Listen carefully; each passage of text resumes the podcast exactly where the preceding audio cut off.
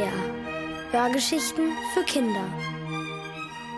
Der geniale Dr. Mumpitz von Christine Anlauf.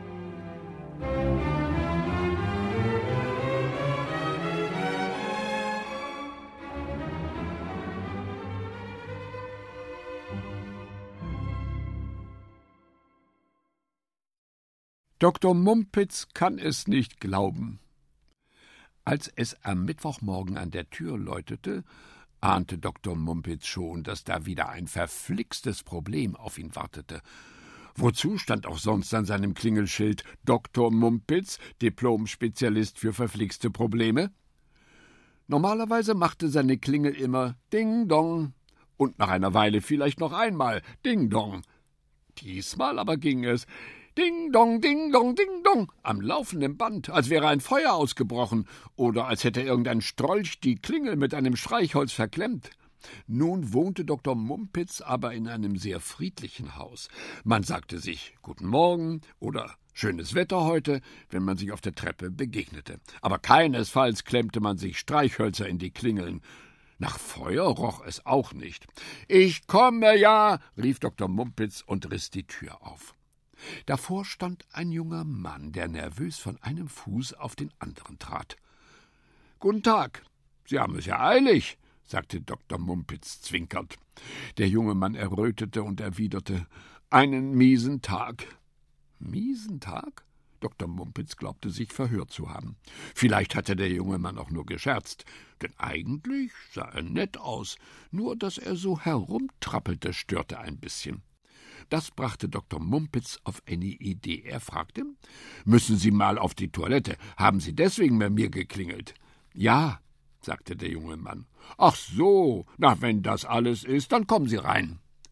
Ich denke nicht dran, sagte sein Besucher und marschierte in die Wohnung. Dort setzte er sich ohne Umschweife auf Dr. Mumpitz Sofa. Dr. Mumpitz war verwirrt. Sagten Sie nicht eben, Sie müssten auf die Toilette? Nein, sagte der junge Mann. Aha, dann habe ich es mir wohl eingebildet, murmelte Dr. Mumpitz noch verwirrter und zog eine Packung Denkkaugummis aus der Tasche. Höflich wie er war, bot er seinem Besucher auch einen an. Nein, danke, sagte der junge Mann, während er den Kaugummi nahm und in den Mund steckte. Nachdenklich begann auch Dr. Mumpitz zu kauen. Entweder war sein Gast ein bisschen plemplem, oder er hatte ein wirklich ernstes Problem. Aber wenn ja, warum erzählte er es dann nicht einfach? Traute er sich nicht? Dr. Mumpitz kaute energischer, um seine Gedanken anzuspornen. Plötzlich hielt er inne. Oder konnte er vielleicht nicht? Ihm kam eine verwegene Idee. Ich werde Sie jetzt etwas fragen, das Ihnen möglicherweise etwas komisch vorkommt. Trotzdem möchte ich Sie bitten, ehrlich zu antworten. Bin ich ein Mensch? Nein. Sondern eine Kröte. Der junge Mann wurde rot und lächelte vorsichtig, wie um sich zu entschuldigen. Dr. Mumpitz lächelte verständnisvoll zurück. Ich glaube, ich weiß, was Ihnen fehlt. Sie leiden unter einer seltenen und leider unheilbaren Krankheit namens Schwindelitis. Man erkennt sie daran, dass man immer genau das Gegenteil dessen sagt, was man eigentlich sagen wollte. Ist es nicht so, mein Lieber?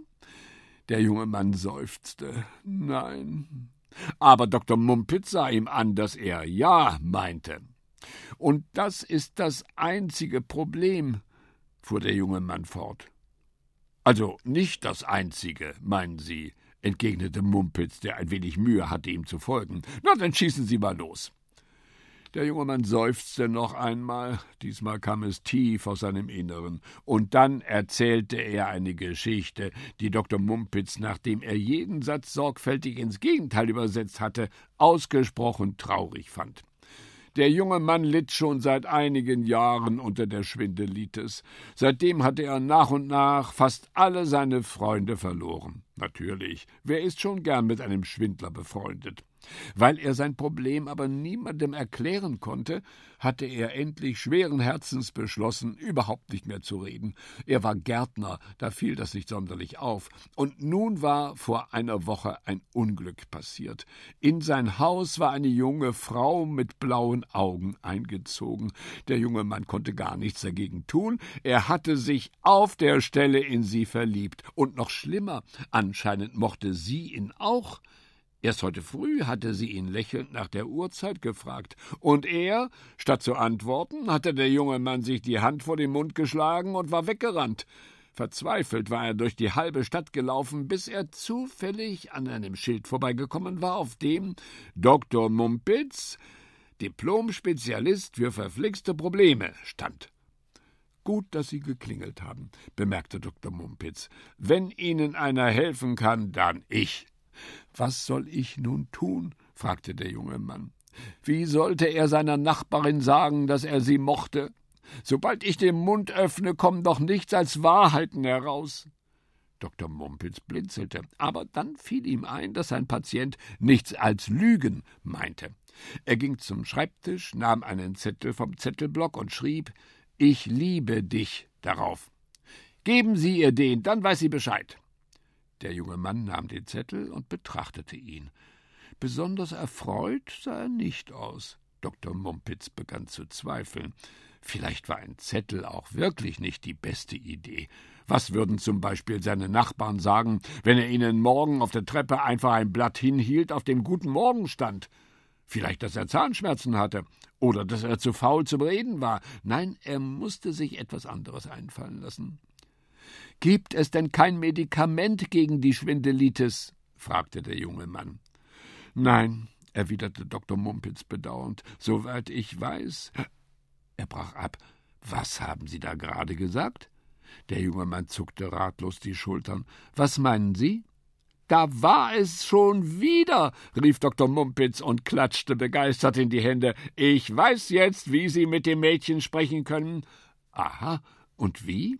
Indem Sie Fragen stellen. Fragen natürlich. Gerade eben haben Sie mich doch mehrmals hintereinander etwas gefragt, und ich konnte dabei nicht die geringste Lüge entdecken. Der Clou ist nämlich, dass man beim Fragen gar nicht lügen kann. Verstehen Sie? Der junge Mann wirkte immer noch nicht überzeugt. Und was soll ich fragen? Ob das Mädchen mit Ihnen Eis essen gehen möchte, zum Beispiel, daran merkt es gleich, dass Sie es mögen. Aber wenn das Mädchen mich etwas fragt, was dann? Dann, sagte Dr. Mumpitz bedächtig, nicken Sie nur oder schütteln den Kopf. Wenn Sie sich etwas besser kennen, fragen Sie das Mädchen, ob es schon einmal von der Schwindelitis gehört hat. Spätestens dann wird es Ihr Problem verstehen. In die Augen des jungen Mannes traten Tränen. Er ergriff Dr. Mumpitz Hand und drückte sie. Wissen Sie was? meinte er leise, Sie sind der dümmste Mensch, den ich je getroffen habe. Oh, danke, sagte Dr. Mumpitz gerührt. Vielen Dank und viel Glück.